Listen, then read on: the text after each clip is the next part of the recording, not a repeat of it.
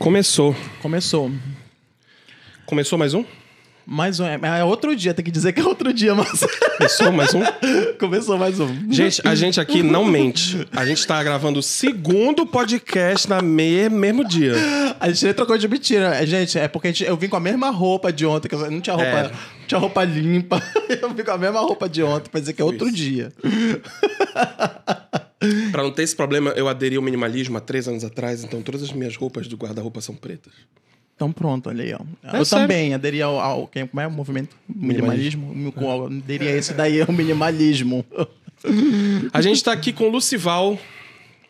O Lucival é nosso amigo aqui já faz tempo. O Lucival é meu amigo, na verdade, conheceu o Erlon hoje também. Mas assim, é um cara que eu também conheci dando aula de inglês. Hoje eu resolvi chamar as pessoas que conheci e dão aula de inglês. E se você dá aula de inglês, vem aqui no Vem aqui com a gente também. Mas na verdade ele não dava aula de inglês. Bota o microfone para o Lucival falar com a gente. É, na verdade eu não dava aula de inglês, né, Marcelo? Inclusive, Marcelo foi meu aluno de espanhol. Não é, Marcelo? Habla espanhol todavía, hombre? Cara, agora vou quedarme todo jodido aqui. Tenemos En el que, spotlight. que practicar un poquito más. Erlon, tu hablas Hablas espanhol? Pero que sí, pero que no, pero que su madre. Isso é só o que eu sei falar. Entonces, no, no, no hablo más español. Estoy un poco enf- enfermado. Vamos a hacer un curso de conversación, hombre. Sí. Yo empecé asi- asistiendo Elite. Élite. Me dijeron que, pu- que es putaría. Es muy, muy- mucha putaría en Elite.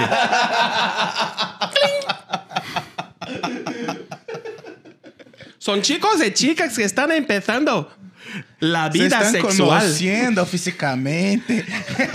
Sim. então, é, foi assim meio peculiar também, porque aí a gente ficou amigo, né? Meio. Era professor e a- aluno, Amigo. mas a gente era amigo também no trabalho, porque eu dava aula de inglês e ele de espanhol lá no mesmo no corredor e tal, e de vez em quando a gente conversava Altos papos filosóficos. sobre corredor. Oasis. Sobre Oasis, Oasis, Oasis. A gente era muito fã de Oasis. Eu ainda sou fã de Oasis. Também, escuto todo dia. Só que eu, eu gosto de ficar ouvindo o antigo. O Erlon também, né, Erlon? Gosta muito. Adoro, gente. Adoro o Oasis, gente. Adora. Tirou O eu- Erlon, Eu durmo ouvindo o Erlon adora o. Oasis tanto quanto Madonna. Quem, quem curte Oasis, eu aconselho a ouvir os álbuns do Liam Gallagher pros saudosos de Oasis, que tá fantástico. É, tá muito bom. Não venham pra mim com Oasis, com Madonna, nem com Friends, por favor. Ele consegue. Isso é muito cringe!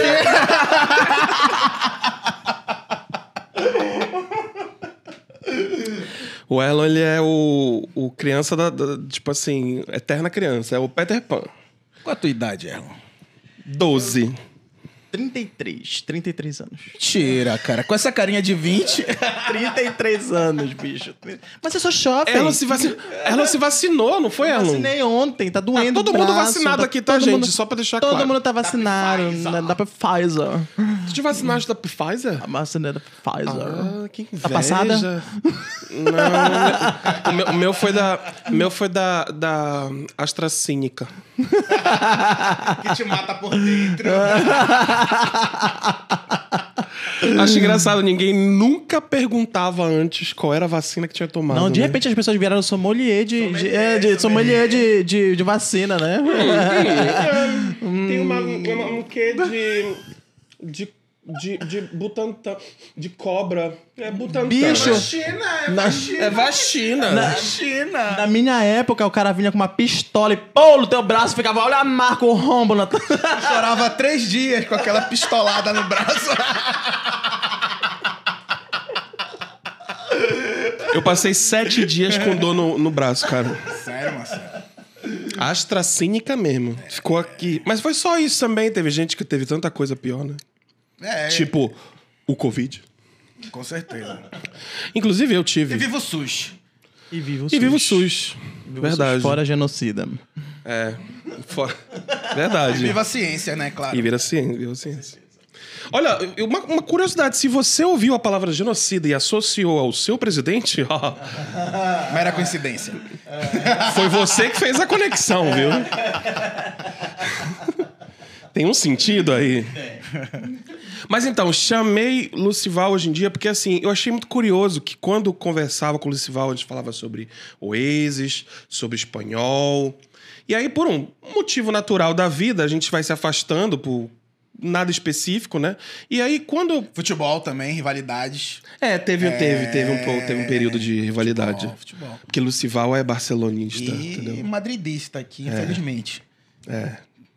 CR7, né? Não, e aí eu tive que me afastar também, porque ia entrar num período de muitas conquistas do Real Madrid que ia incomodar muito o Lucival, né? E Chateia, eu- chateia. Aí é melhor a gente. O time, o time do Afastar. Franco, né? o time fascista. Na verdade, era do Atlético, né? Quem Essa... Não, esse, essa correção histórica que precisa ser eu? feita. É, tá bom. Era do Atlético, não era do Franco. Real, quem é real? Não era o Real. Era o real. Não era, era o Atlético. Então, gente, vamos ficar aqui. Você tá vendo como é que era? É assim, aí não dá. Gente, que- o Atlético é o que- Atlético de Madrid, é o, é o Patético de Madrid, E- é o time inferior lá ele de fã do. Cristiano, eu fã do Messi. É, aí também, Aí, também era ferra errado, tudo. cara. Porra, Ó, é que- Copa como é que América. tu vai comparar, Vai né? torcer pra Brasil ou Argentina? Brasil, claro. Mas quem apoia Brasil, apoia o governo, né? Não. Ah, não. Não. Quem apoia o Brasil, apoia o Brasil. Quem apoia o governo, eu, apoia o eu governo. concordo, eu não vou torcer pro Messi amanhã. amanhã não, né? Aí não dá, né? Também. É, não dá, não dá. Não dá. Mas eu queria saber uma coisa. Eu queria saber uma coisa. Fala. Eu queria saber uma coisa. Tu conhecia ele, tu conhecia o Marcelo na época do armário, né? Do Ou não? armário. Do armário. Mas já, já desconfiava de alguma coisa? Qual era o papo? Cara, o Eu sempre quis, Marcelo- eu quis- sempre quis saber sobre O isso. Marcelo era o gatão do curso, velho. Todas as meninas eram afim dele. Inclusive minha irmã achava ele bonito. Achava. Eu, eu, o cara, o Marcelo, gente boa, super apoio, mas a minha irmã, ah, eu não sei, ele é meio parado e tal. Dizem as mais línguas que ele não gosta da fruta. Eu falei, é. eu não tenho provas, como é que eu vou dizer? Eu sempre mantive a dúvida, eu nunca afirmei que sim nem que não. Ele tinha umas histórias loucas assim, que ele tinha um- uma namorada, não sei aonde. Não, mas a, a, a, a eslovena é verdade. o pior que é verdade, eu tenho como provar. Sempre ele tira uma história de uma namorada distante. Olha, 20. Eu, eu posso falar agora, falando sério. É aquela história. É que nem. Sabe o Rick Martin quando saiu do armário aos 40? Viva a vida. O Rick Martin ele falou um negócio que eu nunca vou esquecer. Ele falava assim, e eu ainda tava no armário quando ele saiu do armário. Então ele falava assim: é, Todas as mulheres que eu fui pra cama, eu amei. Só que eu era incompleto. Eu era infeliz. E é exatamente o que acontecia comigo. Então eu posso falar de coração que as mulheres que eu namorei, eu amei. Então fiquem tranquilas quanto a isso. Só que vocês não tinham pinto. Aí a culpa não é de vocês. Que poético, meu irmão. Não é lindo? Tava tão bom, né? Era, Poético, poético. era poético até a vírgula, até os 45. Não, mas é porque faltava alguma coisa sempre, e aí não é culpa delas. Só que eu não conseguia mais enganar outra pessoa que eu tava gostando, que eu tava amando, entendeu? Porque afinal de contas, tu é, tem que primeiro chegar a um ponto em que tu consegue estar satisfeito contigo. Eu espero que essa galera toda da nova gerações não passem por essas fases horríveis que tu tem que ficar Verdade. tipo, te dosando de umas coisas que, sei Se lá. escondendo, né? Uma noia, uma paranoia e se escondendo Ocultando também, a própria é. personalidade, os desejos, vontade, enfim. É. Enquanto tem muita gente aí expondo de todo lado um monte de coisa ruim, né? Mas aí tá, aí a minha dúvida. Quer dizer, aliás, eu queria até falar sobre isso. Eu, eu sentia que vinha da sua irmã algumas. É, sentia, cara? Sentia. Pode deixar ela tranquila quanto a isso. Ah, tá. De que ela não era paranoica, de que não tinha nada de... eu, eu sentia que vinha também. Olha só. Só que eu já estava num período na minha vida que eu falei Vamos assim. não marcar o Instagram dela aí. No... É, vamos marcar. Coloca aí, Marcelo, coloca Luciano. aí. Mas manda ele editar, manda ele editar. Coloca aqui embaixo o Instagram dela.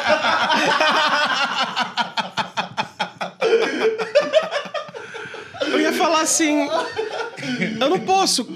Não posso enganar mais, entendeu? Assim, um lado que. É porque é, é complicado isso de explicar. Quando tu tá nessa, nesse período, tu tá. Uma parte de ti se apaixona, se interessa, tem até atração até um certo ponto, entendeu? E depois dali em diante não acontece, não tem mais. Então não adianta ficar enganando, entendeu? E foi o que aconteceu nesse período aí, eu tava numa fase assim. Mas eu sempre gosto de perguntar pras pessoas como era as, os burburinhos, como eram os papos por trás, assim, pra saber o que, que, que se achavam. Porque, assim, nesse período, eu, eu namorava mulheres. Eu não- só não era feliz.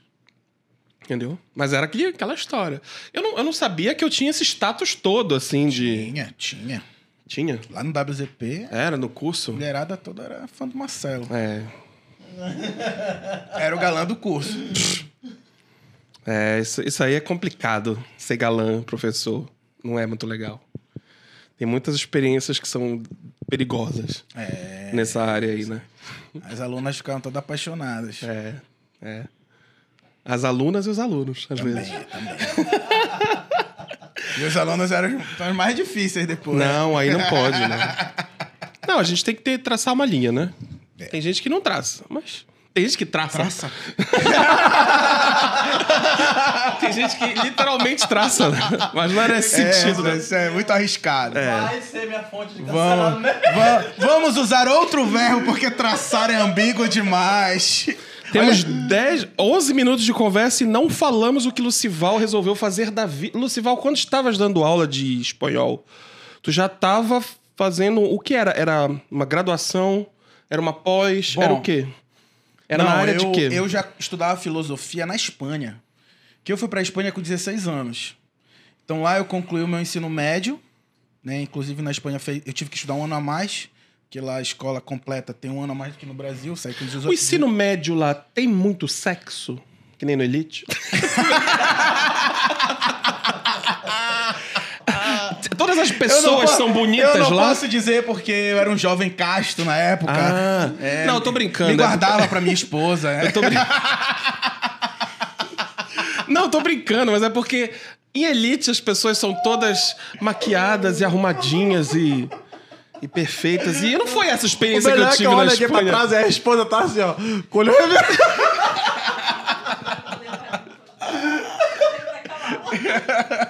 Ela tá preocupada com a reputação dela. Não, gente, a gente tá falando do passado, né? não tem, não tem, certeza. no passado não temos como. Eu tinha 16, 18, até 18. A 16 a 18 anos eu concluí o ensino médio, entre aspas, lá, que é a secundária, que eles chamam. Entrei na universidade, fiz dois anos de, de filosofia Em, em, Em Madrid. Em Madrid. lá, Universidade Complutense de Madrid. La Universidade. Isso mesmo. E, E aí, aí? sim, aí vim pro Brasil, continuei a minha faculdade de filosofia aqui, transferido. Tive que fazer mais cinco anos até eu me formar, porque essa convalidação de créditos é muito complicada entre universidades, ainda mais entre um país e outro. E comecei a dar aula de espanhol, né? Pressão, família, tem que ganhar dinheiro e tudo mais.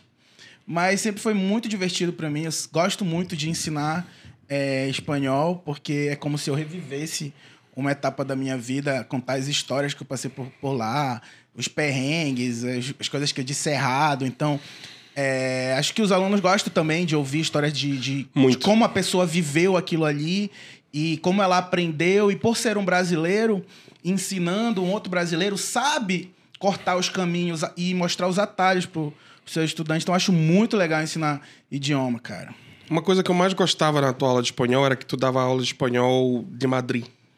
E, e nem por isso tu deixava de acrescentar algumas diferenças de outros lugares, como Argentina. Porque isso engrandece, cara. É igual quando eu dava aula de inglês, eu queria muito acrescentar o inglês da Inglaterra. E aí eu fiz meu, minha especialização na Inglaterra. Eu já tinha feito oito anos de inglês aqui, me formado, inglês americano. Eu sabia que se eu fizesse uma especialização no inglês é, da Inglaterra, eu ia ter uma. ia expandir, né? A gama de expressões, de variações, de mudanças. Foi muito legal, muito legal esse período. Mas assim, a gente também volta um pouquinho frustrado com as diferenças, né? De, de, de cultura. Pelo menos eu voltei. Ah, com certeza. A gente, todo santo dia, leva uns seis meses pra reacostumar a nossa realidade. da Eu tive- Eu tive um professor de, de, de filosofia na época da graduação aqui em Belém, que ele voltou do doutorado. Voltou doutor na Alemanha. Tá, Toma-te. Com tese escrita em alemão. Cara- Weissfielden. E o cara voltou querendo que a UFPA tivesse um pa- padrão minimamente próximo da Alemanha. Então, a gente- ele virou chacota, tudo né? ele vivia falando, porque- comparando, É, comparando. tudo comparando. Porque aqui, assim, na Alemanha tem todos os livros, tem isso, tem aquilo. Mas nós somos pobres aqui do Brasil, gente, de Belém. A gente não tem condição, mal tem condição de pagar uma Xerox ali. E o professor querendo que a gente comprasse livros e livros de vários autores e que a gente soubesse ler alemão, ler em francês, ler, pô, todos os idiomas. Então, Assim, um deslocamento de realidade que o pessoal dizia que ele estava com abstinência da Alemanha. É isso. É, essa palavra é boa. Eu aqui com ela, a gente, de vez em quando, a gente, a gente se arrisca a brincar de filosofar. Ah, isso é muito bom, todo mundo faz. E, e a gente. E a gente até vai um pouco além do leigo, porque a gente costuma dizer assim, né? Eu acho que o- se a gente fosse categorizar, né? O leigo zerado e o, o curioso, ele tá um pouquinho acima. Ele já leu alguma coisa, né, Erlon? E aí, tu te lembra quando a gente começa com- a falar sobre alguns filósofos, ou então algumas vertentes, algumas. Pois é, eu queria, eu queria saber de ti, aí, quanto professor. como- mas como é que é? Agora tu é professor de, de, de, de, de línguas ou, ou de filosofia e, e tu consegue misturar os dois? E, e o, o, que é, o que é que tu. Porque assim, filosofia é caralho, né? Um montão de gente aí da, da filosofia e tal. É, um- é é uma linha de, de- muito grande, né? Porque, enfim, é, É, qual é é fazer caminho- pensar, né? Então é, é muito extenso, muito. É muita gente falando muita coisa, é muito. É muito grande mesmo. O que é que tu, que tu mais gosta, assim, de.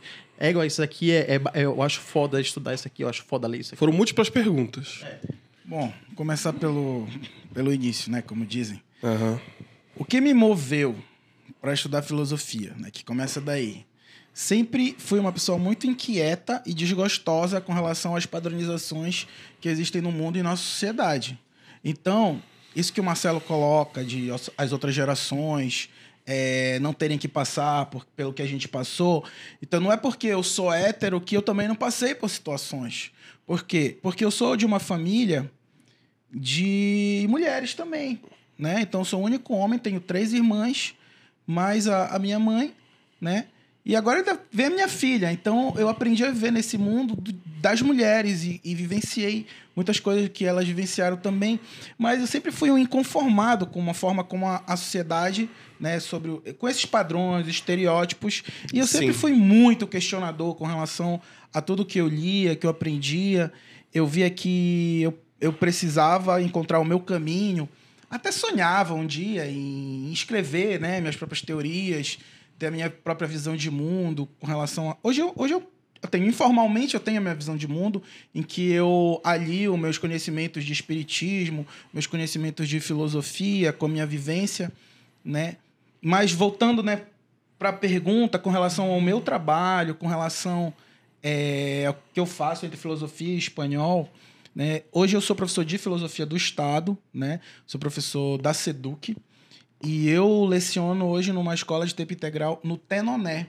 E é muito legal falar sobre essa experiência da escola de tempo integral, porque eu acho que é uma experiência que vai ficar, que vai prevalecer ao longo do tempo, porque isso coloca o jovem dentro da sala de aula de manhã e de tarde e ele tem opções, né? Como se ele pudesse escolher caminhos é, itinerários da sua formação, que a escola de tempo integral ela, ela promove oficinas, promove, vai, vai no futuro. Eu estou também trabalhando como redator do novo currículo do ensino médio para o estado do Pará. Então, é o tal do, da, da nova BNCC. A gente, eu participei da equipe de Ciências Humanas Sociais Aplicadas, né? A parte de filosofia fui eu que escrevi. Então, isso vai dar um, um novo gás assim, para a educação, né? Como vocês colocaram ainda agora no, na outra fala, no outro podcast com a Tienai, é, a, a, educação ficou muito defasada, cara. No- Os currículos... O currículo por si só já é um engessamento de conhecimento. Né? Então, a nova proposta que traz alguma flexibilidade do currículo, tem muitas polêmicas em torno disso, mas também vai permitir que o jovem ele escolha, de certa forma, o que ele quer estudar, né?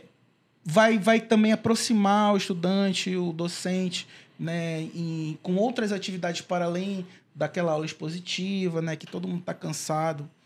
Mas é isso, e a filosofia, é, eu sou professor do ensino médio, né? A filosofia ela pode ser dada também no, na, no ensino fundamental, mas ela é obrigatória hoje aqui no Pará no ensino médio. Todo mundo, Certo. é, desde a final da década de 90, já estuda filosofia no ensino médio.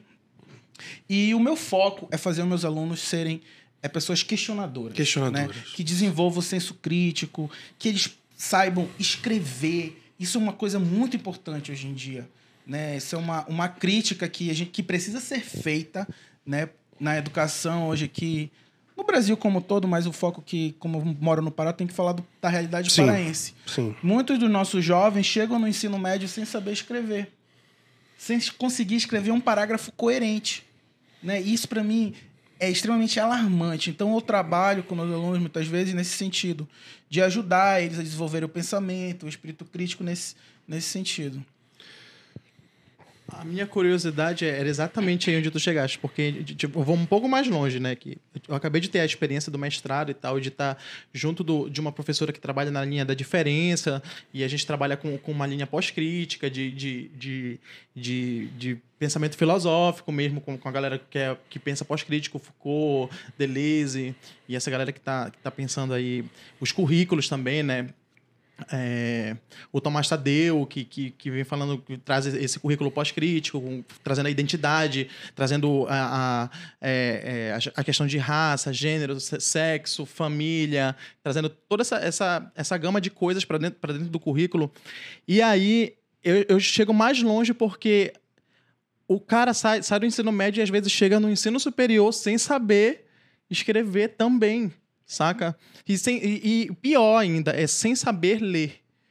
E eu vou te dizer ainda pior, porque eu cheguei no, no, no pós, no pós, eu cheguei no pós, né, no, na- numa pós, sem saber ler também. Descobri que eu não sabia ler antes de, de pegar um livro mesmo e, e descobri que eu não sei, porra, não sei ler, cara. Eu tive que reaprender a ler para ler a galera pós-crítica, para ler um- uma outra coisa, sabe, uma outra vertente. É muito doido isso, saca? É muito doido. E quando tu falas, Lucival, sobre é, tornarmos seres questionadores, é uma das coisas mais complicadas das pessoas que saíram de um sistema passivo de conhecimento, como é o nosso, que eu acredito que o nosso sistema de educação, talvez o maior problema dele seja esse, na minha concepção, de que tu passa a vida inteira esperando a estruturação do capítulo, a estruturação daquele livro, a estruturação daquele autor que passou por um crivo daquelas pessoas e blá blá blá blá blá. E aí tu chega praticamente engessado da capacidade de auto e aí o autodidata vira um ser extraordinário. Eu, por exemplo, me descobri autodidata quando adulto e achei que isso era extraordinário, mas quando na verdade todo mundo poderia ser autodidata, não devia ser um elemento extraordinário. Caraca, Marcelo, tu aprendeu a mexer nessas luzes, nessas câmeras, nessas coisas, tudo sozinho? É. Mas porque eu questiono. Só que é muito complicado tu falar sobre ser um ser questionador numa quando a pessoa passou a vida inteira recebendo as respostas. Os filósofos gregos, Marcelo, os filósofos gregos já diziam que a filosofia surge a partir do espanto ou da admiração. E quando é que surge o espanto a admiração? Quando você e quando você é curioso.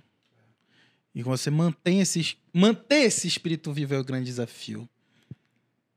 Lembrar que o Sócrates dizia só sei que nada sei. Por que, que ele dizia só sei que nada sei? Para manter esse espírito de querer sempre saber mais. Nunca se contentar com o que já se sabe. Né? Então é isso que a filosofia. E vem cá, quanto mais tu aprende, mais tu descobre que tu não sabe nada ou É verdade. Porque quanto mais eu aprendo sobre, quanto mais eu mergulho, mais eu percebo que tem vertentes, ideias e maneiras de enxergar, e aí tudo bem. Eu, a- eu espero que chegue um momento. que eu acho que. Vai chegar. Não, vai chegar um momento que eu vou dizer assim. Ah, então entendi.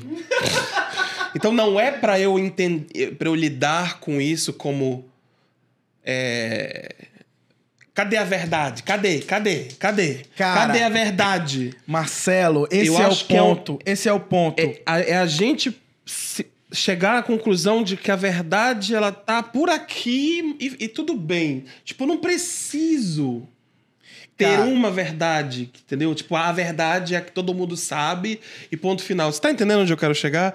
Porque quando tu vai ler a verdade pra A é diferente da verdade pra B, que é diferente pra C, que- e D não tá nem aí pra verdade, e aí é quer mais saber a perda.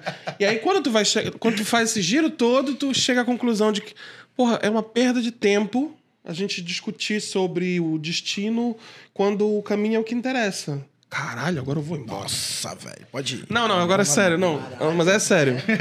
Não, é falando sério. Não, é falando sério. Mas na verdade, É isso, tipo, no cara. sentido de que. Às vezes as pessoas querem tanto uma. Não, mas me explica. Mas isso aqui. Ela foi, É, isso aí. Marcelo, esse ponto que tu tocaste é o que pra mim me faz feliz enquanto professor de filosofia. Por quê? A gente pode se libertar muitas vezes do livro didático, de qualquer coisa, mas tu leva o questionamento pro menino, pro estudante, é a palavra melhor, né? Tu leva assim: o que é a verdade, cara? Me diz aí, o que é a verdade? O menino fica assim, sem saber o que dizer. Eu digo: olha, essa é a tua verdade. Qual é a tua verdade? Então, levar eles a perceberem essa multiplicidade. Até mesmo uma relatividade, que os sofistas já traziam também na sua discussão, que eles questionavam Sócrates. Os sofistas batiam de frente com Sócrates, porque eles falavam que a, a verdade era um jogo de palavras.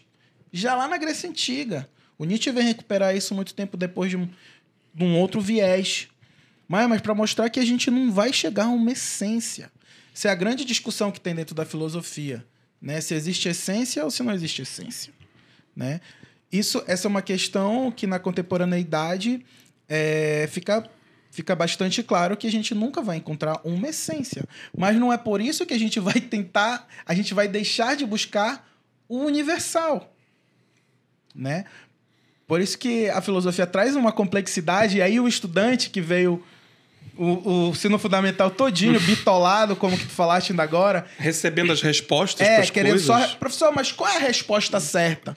Aí eu falo pro menino: não tem resposta certa aqui. Aí ele Ah, falou não. assim: vai falar isso pra matemática então. Vai falar isso pra português. Eu queria que fosse Aí assim. falo: olha, acontece que vocês foram educados toda a vida de vocês a pensarem de uma forma muito enquadrada, na caixinha, presa. Vocês têm que se libertar. Meu Deus, é um. Professor, isso é muito difícil. Eu nunca pensei, professor. Eu não sabia que eu não sabia pensar. e é mais, é mais ou menos isso. Então a filosofia é um tormento para esse menino no primeiro ano. Por quê? Porque ela ficou esquecida na formação inicial todinha. E o moleque não, não era colocado para refletir por si mesmo, né? só para repetir, para memorizar, né? ou para repetir já sistemas. Essa que é a grande questão. Nós temos um sistema que foi criado por quem? Quem criou o sistema econômico? Quem que criou o sistema financeiro? Quem foi que criou todos os sistemas? Fomos nós. Nós idealizamos, é a questão da ideologia. Nós acreditamos hoje no capital. Aí nós vivemos um sistema econômico chamado de capitalismo. Tu acredita no capitalismo? Tu acredita no capitalismo? Todo mundo tem suas críticas, mas também tem um, um- um lado dos pontos positivos e negativos, sempre, né? Tem que colocar na balança. Então, questionar, nós precisamos viver no sistema capitalista? Daria pra gente pensar num outro modo de para conviver nesse planeta? Isso é ética. É foda porque eu, eu me- uma das respostas que mais me incomoda são os conformistas que dizem que. Ah, mas então me explica um outro, um outro sistema que tenha dado certo. Aí eu falei, certo? Quem disse que o capitalismo deu certo? Ah, tu não tem outro sistema que não tem. Tá, mas deu certo? Deu certo pra quem? Exatamente. E aí a gente entra em outras questões e tal. Aí, aí essa pessoa, ela. Ela tá maquiada. Na frente, ela não vai te admitir o que. A, a gente sente, sabe aquela, aquela energia que tu sente que a pessoa tá dando uma resposta porque ela tinha que dar essa resposta? Eu sempre gosto de olhar que filosofia é como colocar lentes. Parece, eu- sinto, pelo menos eu sinto isso. Eu senti isso quando Botar eu tive... um óculos É, diferente. Eu, do eu vou outro. olhar aqui, esse negócio aqui, eu vou olhar com um óculos, que é um óculos que, que esse cara aqui tá, tá me dando aqui pra olhar. Mas tem outro cara pensando de outro jeito ali, que ele vai me dar um óculos e dizer que a verdade não é essa, que a verdade é, é, é talvez outra, entendeu? Uhum. Que a verdade é, tá na relação de poder, que a verdade tá, tá- tá- entendeu? Então é como se a gente colocasse lentes mesmo e, É. pra se pensar, se pensar, pensar o mundo, né? Pra pensar o mundo. Então, é, a gente chega no, no ensino superior e, e é exatamente isso que acontece. O aluno, ele é, abre um livro desses que são filosóficos, só que contemporâneos, atrás de resposta. E aí não tem resposta, só tem pergunta. Eu fico. E aí, como é que faz? Eu confesso que esse é um, é um assunto o cara que eu volta fico... para outra, o cara volta para outra aula. Só tinha pergunta, cadê as Eu respostas? fiquei angustiado a noite inteira, eu não consegui dormir. Então tá estudando bem. É isso mesmo. Exatamente. Eu fico muito frustrado, cara, quando entra nesse assunto, porque eu acredito que tem, um, tem uma área que, inclusive, é até interessante a gente chamar alguém para conversar sobre isso, que a gente vive falando sobre, que é a psicologia. E, cara, como. Se a gente tivesse inserido no nosso sistema de educação desde a infância, com a didática necessária para cada fase, obviamente, mas a, a psicologia. Cara, a gente, a gente ia ter tão menos problemas no futuro, sabe? Porque se tu for ver, cara, tem muita mu- inseguranças, é, preconceitos, tem tanta coisa aqui. Porque tu, tu nasce e aí, aí começam a te colocar. Te colocar. Olha, eu, eu, eu gosto de falar muito sobre aquela questão do gênero, né? Que o cara, o menino tá doido pra pular elástico ali, mas que pular elástico. Volta. Aí, aí encada, vo- volta pra cá. Aí uns não fazem desse jeito grosseiro, muitos fazem, a maioria.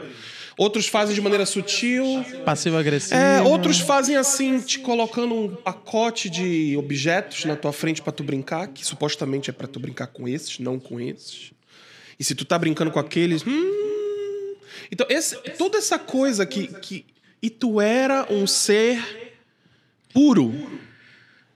Tu não tinha, tu não tinha a lente, se a gente tá falando de óculos, tu não tinha a lente da diferença. Cara, isso me revolta tanto, cara. Porque aí eu fico pensando, pô, imagina. Porque é, é claro que a gente tem que pensar assim, são gerações, né? Então, enquanto tiverem pais ensinando dessa forma, vai ser difícil para só a escola mudar alguma coisa. é. Mas aí vai chegar um ponto, caso a escola comece a aderir, que vai chegar só pessoas que estudaram desde. Por, exemplo, co- como é que você se questiona? A gente não, é, a gente não aprende no colégio a, a questionar o nosso psicológico, a gente não aprende a respeitar a diferença dos outros, a gente não aprende nada de, de lidar com, nossas, com o nosso psicológico, com nossas limitações, com nossos medos. Tem tantas coisas que poderiam ser colocadas no sistema, mas não se coloca por quê? Mas, Marcelo, na, na escola não ensina a vida. É esse Mas que é, é o negócio. isso. Esse que é o papo, entendeu? Que não, não ensina a vida. Entendeu? Esse que é o papo. Por isso que é, é- há essa frustração, entendeu? Aí quando isso que- chega na filosofia no primeiro ano, eu me lembro que era a única matéria, talvez tivesse ali uma matéria que eles chamem de sociologia ou outras, que tivesse ali um debate, uma conversa sobre vida, sobre coisas. Só que aí tu vê que a maioria tá tão bitolada que já tá com o saco cheio daquilo. Porque já tá tão acostumado com o- padrãozinho do outro e falar: ah, não, essa aula é muito chata, tenho que isso, eu tenho que aquilo. É a dúvida que eu tenho, que eu queria fazer pra ti quanto professor, que, que eu tenho hoje, né? Porque, por exemplo, filosofia que eu tive no meu ensino médio foi história da filosofia, não foi filosofia, porque eu ficava preocupado em saber as datas, saber o que que, o que, que o Platão achava. Eu não fui, não, não fui, eu não fui educado para pensar, entendeu? Eu fui educado para pensar a história da filosofia, não para pensar a pensar, não para se fazer pensar. Entendeu? Então, como é que tá isso hoje? Ainda, ainda segue uma cartilha rígida ou, ou já, já existe já um- uma flexibilização bacana para deixar o professor fazer com que o aluno pense e, e- e- pense como o cara tá pensando e, e que, e que ele não vai ter que... de- Como é, como é que, que o, o professor lidar com isso, lida com isso na, na e tu sala tem de que aula? diferenciar porque tu tá numa escola que É. já foge um pouquinho do, do que tá se fazendo, né? É. Qualquer currículo, como a gente organiza, qualquer professor organiza o seu ano letivo e ele idealiza, né, como ele vai chegar a desenvolver determinadas temáticas, né? Então, hoje em dia eu posso te dizer que existe uma liberdade muito maior, né? O que acontecia antigamente? Quando a filosofia entrou no ensino médio, ela veio com uma camisa de força, que se chama ENEM que se chama vestibular. Então, toda vez que a gente coloca uma camisa de força, né, a gente predetermina o que as pessoas têm que saber. Né? Então, isso obriga, de certa forma, principalmente o professor da escola particular, né, a ministrar determinados conteúdos, porque se o aluno não acertar tais questões, o trabalho do professor vai ser considerado o quê? Falido. Né? Ah, o professor não ensinou isso, o aluno não sabia responder a questão X, então né, o professor não é bom. Né? Mas se a gente for buscar, né, aquela palavra de novo, a essência, o que é a filosofia? Para que, que a filosofia se encontra no currículo do ensino médio? É para o aluno memorizar alguma teoria? O, professor, o, o aluno tem que sair do ensino médio sabendo o beabá da teoria de Platão, de Aristóteles? Ou ele tem que sair de lá sabendo refletir, pensar, ter argumentos críticos? Né? Então, esse também é a minha visão né, sobre a importância da filosofia no ensino médio, porque ela coloca o estudante de frente para o mundo e diz: olha, pensa sobre o mundo que tu estás vivendo. Pensa sobre quem tu és. Pensa sobre a tua identidade. Pensa sobre os teus preconceitos. Pensa da forma como tu é, vives neste mundo com os outros. E faço assim umas 20 perguntas no primeiro dia para eles. Pá, pá. Eles ficam assim. Tá, tá, tá, tá, tá. É. É assim, e, e aí aos poucos Porque as pessoas não pensam porque pensam, elas só pensam. E é quase como um verbo para elas. assim. É igual, é igual As pessoas- piscar. As pessoas são pensadas o tempo todo. É, já, é igual piscar. pensado pra te estar num lugar e pronto, aquilo já foi pensado pra ti e tu não tem mais trabalho. Por que não dá trabalho? E é igual piscar. Sabe? Já não é, não é. um ato consciente. Às vezes. Às vezes essas, respo- essas brigas todas que a gente tanto vê polarizarem os meios e tudo mais, a, a pessoa não parou pra pensar. Ela nem parou. Ela, ela, é um, ela é um avatar. Ela é um avatar. Às vezes é só um ovo lá no Twitter. Às vezes ela Tem, não... Marcelo, tem um filósofo contemporâneo bastante polêmico e que eu gosto bastante. Até minha. Só certa- falta tu falar o nome de um que eu leio. Né? Não sei. O Martin Heidegger, que é. Pensei que ia falar Jordan que- Peterson. Não. Que, foi, que é o filósofo que eu estudei mais a fundo, né, no, no mestrado e na- também na, na graduação. E ele tem um- uma, uma análise que eu acho primorosa sobre o mundo que a gente vive no dia de, de hoje. Ele fala que o nosso mundo ele está organizado, de certa forma, a nos enquadrar. Então, nos enquadrar de tal maneira que nós não possamos pensar. Né? Ele tem um, um conceito em alemão chamado Gestel. O verbo stel em alemão, é, stellen, é por. Então é o que está posto. Gel é um prefixo que coloca o verbo no passado. Então é o que está posto. Então existe uma armação no mundo para que a gente seja de tal forma condicionado. Condicionado a quê? A executar funções. Então, o ser humano, ele não. Ele está sendo formado para não pensar. E aí ele usa o termo. Para não questionar, né? Para não questionar. Né? Até a gente procura usar na filosofia o verbo meditar para diferenciar do pensar. Meditar seria um ver- uma, uma reflexão mais profunda nesse sentido. Então ele coloca essa situação e diz assim: por que, que hoje em dia é chamado, chama as pessoas de recursos humanos? O que, que é recurso?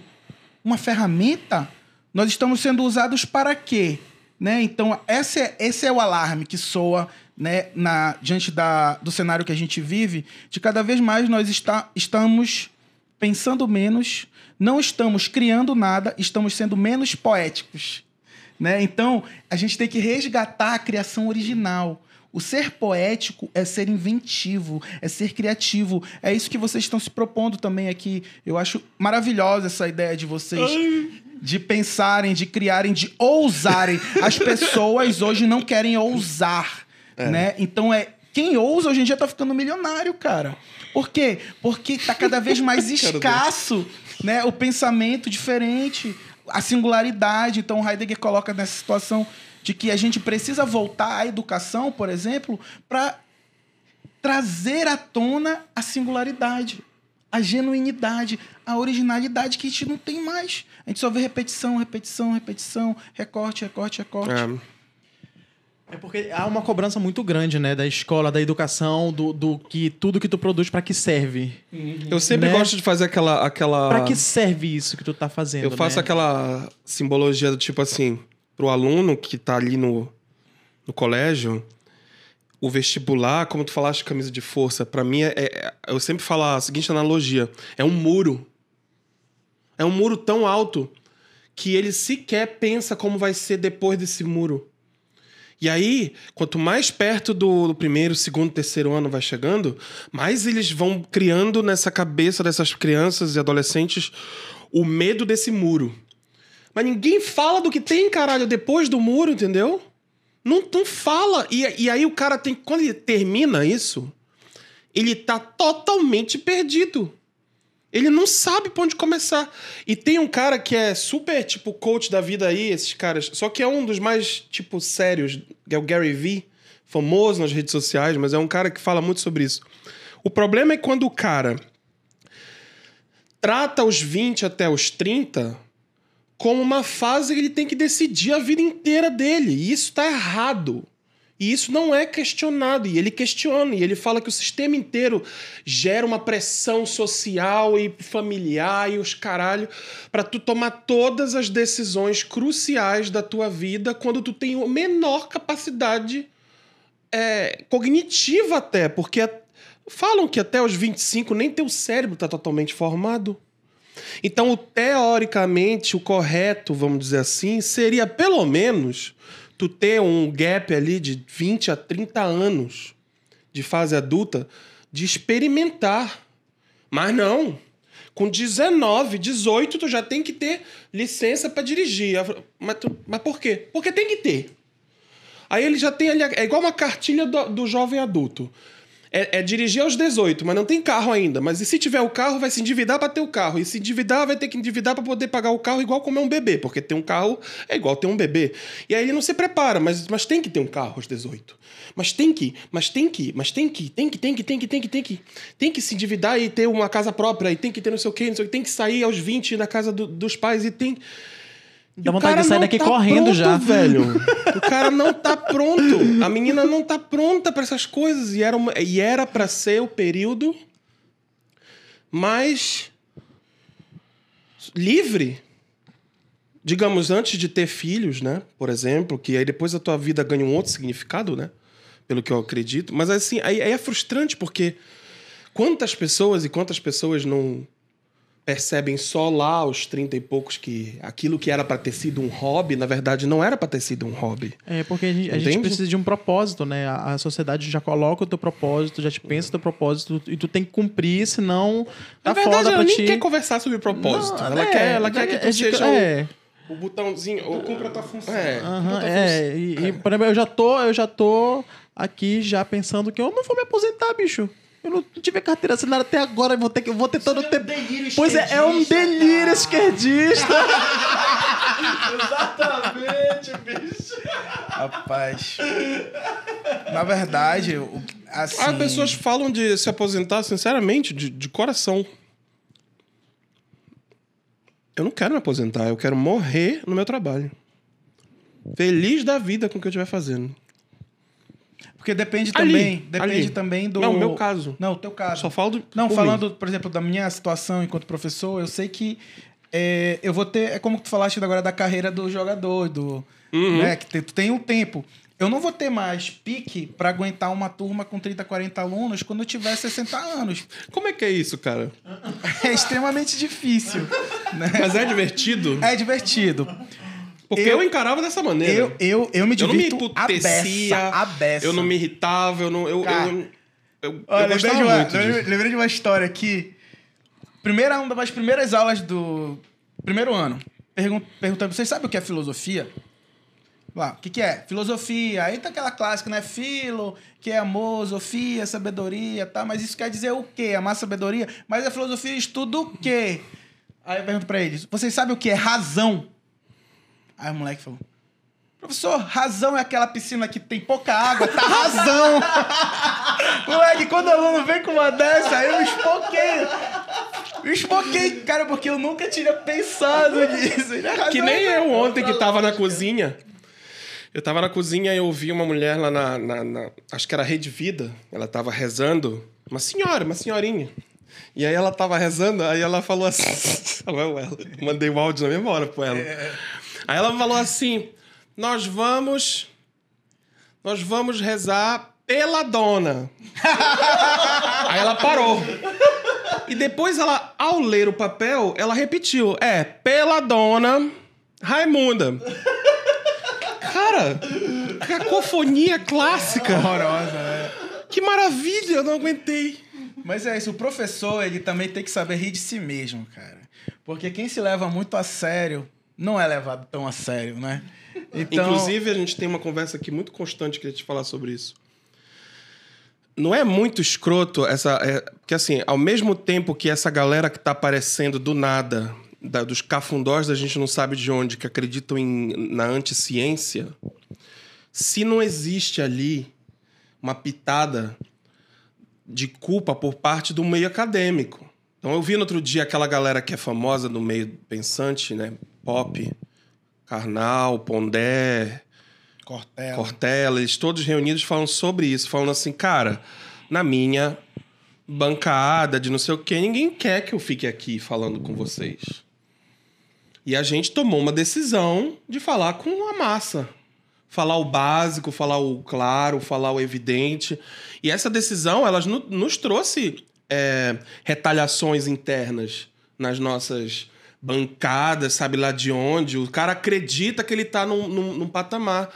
E aí quest- o questionamento foi feito e foi muito pertinente. Falou assim, então, pode-se dizer que uma parcela da culpa desse descaso que acaba acontecendo por parte dessas pessoas que só querem conversar entre si, que não querem expandir, não querem compartilhar o conhecimento com quem não entende ou não sabe, acaba criando becos aonde essas pessoas vão se reunir com seu trenzinho, com seu grupinho, São os guetos. os guetos, né? E, e dá nisso. Então, tem gente que fala Tem. que muito, muito do, do, do, do motivo de terem criado esse bando de grupos é, terraplanistas e sabe lá o que mais, tem muito. Estamos de acordo que a Terra é plana, né? Não é?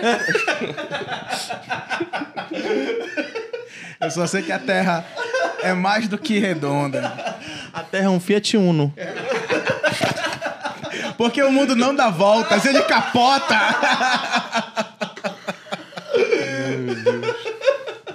É ralado, cara. Mas não, é- não faz sentido. Tu já tiveste experiências do lado acadêmico Sim, cara. que tu te sentiste um pouquinho Cara, o incomodado? curso de com- filosofia da UFPA, ele é extremamente academicista. Hum, O que isso quer dizer? É o que o Marcelo acabou de falar. Eles só querem conversar entre eles, usar os termos filosóficos que só eles vão entender, né? Com aquelas elucubrações extremamente é, machadianas, né? Com aquelas palavras que poucas pessoas o dominam. cara tá falando latim ali, praticamente. É, exatamente. Outro idioma. Né? E isso acontece muito até. Isso no Brasil é muito sério dentro da filosofia. Vou falar uma coisa que, que quem estuda filosofia vai até concordar comigo. Pega uma tradução de um livro, por exemplo, do Kant, que é um clássico da filosofia, uma tradução do Kant para o espanhol e compara com uma tradução do Kant para o português. O tradutor daqui do Brasil, ele faz um, Tendencioso. não, ele enche a tradução com termos totalmente anacrônicos, com termos é, antigos. E ninguém entende, cara. Tu tem que estar lendo uma tradução, porra. E tu tem que estar no dicionário o tempo todo. Cara, isso aqui não é nem o original, velho. Isso aqui é uma tradução de um filósofo clássico. Então, até nisso, o, o- tem que ser feita uma autocrítica. Porque tu pega do espanhol, eu pegava a tradução do Kant, porque eu, eu domino em espanhol, né? Cara, eu vou ler só em espanhol. Porque a tradução em espanhol é muito mais clara, limpa, bem feita do que a. Ainda tem essa dificuldade dentro do, no, do Brasil hoje em língua portuguesa. Os nossos tradutores primam por uma erudição exacerbada que só atrapalha na interpretação, torna mais difícil o que não era para ser tão difícil. Puta que pariu, eu fui ler o Kant, né? O bem com os estrofezinhos assim e tal, né? Porra, é difícil pra um cara. Qual pra foi te- aquele? Foi, foi te- Foucault que eu te pedi. Amigo, tu viu falando de Foucault? Tu tem aí algum livro que tu possa me indicar pra poder começar a ler e tal? Aí, aí, a minha- aí tu falaste assim, amigo. É, Foucault é, é assim, deixa eu Caralho. explicar, calma. Deixa eu- Bicho, é eu vou até ver como é que eu vou te Caralho. oferecer um livro. Eu falei, o que, que aconteceu, caramba? Tá em grego? Tá em hebraico? Não, bicho, eu fui ler o Za- Zaratustra, né? Do, do, do... É difícil pra um caralho, não entende caralho. Sabe aquela leitura que tu lê, tu foi no espaço Mas tu- sideral e voltou? E tu ainda tem E tu não entendeu e tu nada. tem a dislexia, não tem? E eu ainda tenho dislexia ainda. dislexia com TDAH, é o cacete. É mais compreensível. Eu falo isso porque eu tenho experiência, cara. Procure, se você quer ler uma obra de um clássico, né, e você entende um pouquinho de espanhol, compara o português com o espanhol. Qual é mais tranquilo de compreender? É bem, bem para mim, é bem mais cla- bem claro que o espanhol é bem mais mais Caramba. lisa assim a leitura. Tu vais assim e compreende muito Que mais irônico, rápido. né? Incrível. Engraçado, porque aí, sem querer a gente conectou com aquela coisa elitista, né? De que parece que é feito pra poucos, né? Propositalmente. Exatamente. E deve ser, né? Pra assustar, porque a pessoa pega lá aqueles termos. Nunca vi essa palavra antes. É, deixa eu jogar bola ali. Não, isso não é pra Vou mim. tomar uma cerveja Deixa eu ali, encostar vamos. o livro aqui. Vou encostar aqui, cara. É. Muito doido. Muito doido, muito doido. A gente pode chamar outras vezes nossos amigos. Com certeza absoluta. A gente sempre tem assuntos. Po- podemos? Claro, claro. Sim, que a gente sempre tem Aqui esses é- assuntos. A gente gosta de. Aqui é amizade. A gente gosta de- sempre de, de falar com quem estuda e entende do assunto, pra gente também não ficar sempre. Porque tem uns episódios que eu vou te contar. A gente fala tanta besteira, cara. Mas é de propósito, sabe? É pra justamente Sim. dar uma, uma balanceada. Quebrar. A gente vai até assim as catologias do Erlon, né, Erlon? O dia que deu problema na barriga do Erlon. Vai, vai da filosofia ao cocô, mano.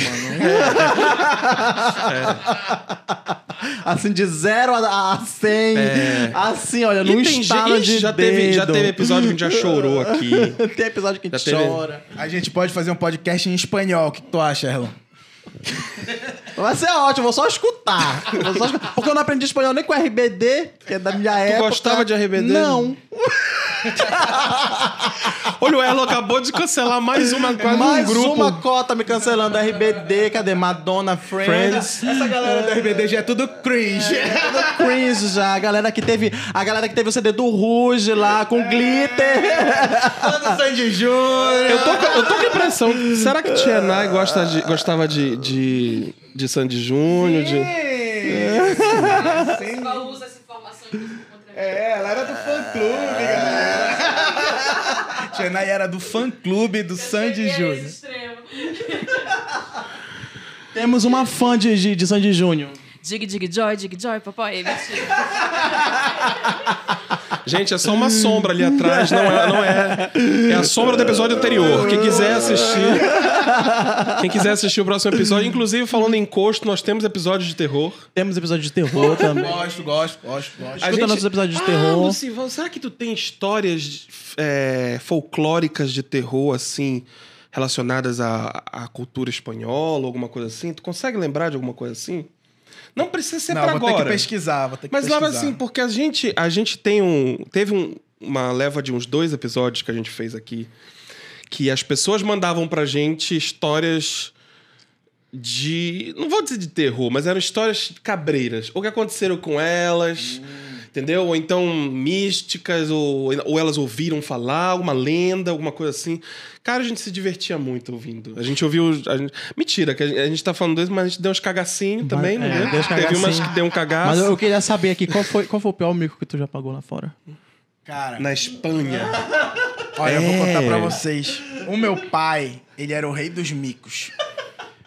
Cara, ele fazia a gente passar por, por cada uma. Teve uma vez que eu acho que eu passei mal na escola. Aí caí no grave erro de chamar meu pai pra me buscar. Que eu queria sair antes, né? Ir embora. Eu tava passando meio mal. Lá na Espanha. Não, aqui ainda. Aqui. No NPI. Hum.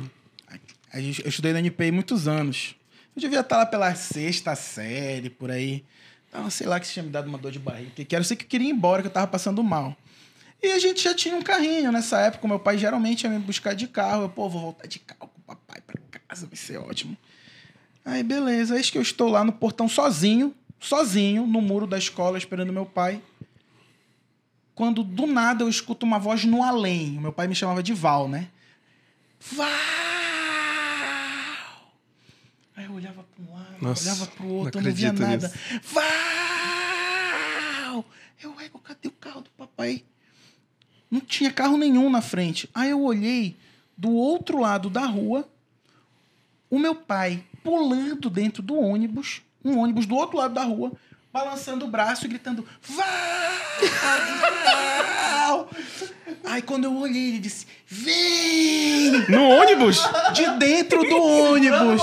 Segurando, ele conversou com o motorista. Olha, meu filho tá bem ali. Eu vou chamar ele pra eu não ter que descer, vou ter que esperar outro ônibus, pagar outra passagem. Não. Cara, aí eu falo, caralho. Será que eu vou? Tô morrendo de vergonha. Aí eu fui, né? Tinha que ir. Aí eu fui. Quando eu entrei no ônibus, a galera começou a aplaudir. Tá. Aí o papai me disse assim: Ego, tu não ficaste emocionado? Eu, pô, fiquei com muita vergonha, Muito bom, muito bom. É esse mico, cara. É esperável. Muito bom, muito bom. Excelente. Ai, meu Deus. Muito obrigado por você ficar até agora pra- com a gente, filosofado com a gente um pouquinho, pensado um Se pouquinho. inscreve no nosso canal já. O nosso editor vai colocar aqui embaixo. Mentira, Mas que o Marcelo odeia que eu, que eu fale isso. Gente, o botão já tá aí. É só apertar e inscrever. Se inscreve lá no YouTube, lá segue a gente no Instagram. Olha, dá like se gostar. Se não gostar, dá dois dislikes, assim. Um, Pronto, dois. é, lá, lá no coraçãozinho, dá dois Que- no seninho. e é isso aí, valeu, valeu pela presença também aqui. Foi muito bom estar aqui com vocês e se me convidarem eu venho mais vezes. Vai vir, vai vir. Com certeza, convidar. absoluta. A gente vai. E vai- a gente vai ver se a gente encontra uma, uma um conto. Seria Um conto? cuento. Um cuento. Um Que cuento. não é de hadas. Que não é de hadas. Que não é de fadas. Não é um cuento de hadas. Isso é. Que não é de hadas. Ah, não é de hadas. é de, tio. é de brujas. De brujas. Eu não creio em las brujas, pero que las hay, las hay. Eu não creio em las brujas, pero que las hay, las hay. Eu não conosco, senhor. Obrigado, obrigado. Até a próxima. Valeu, gente. Valeu. Até a próxima. Tchau, tchau.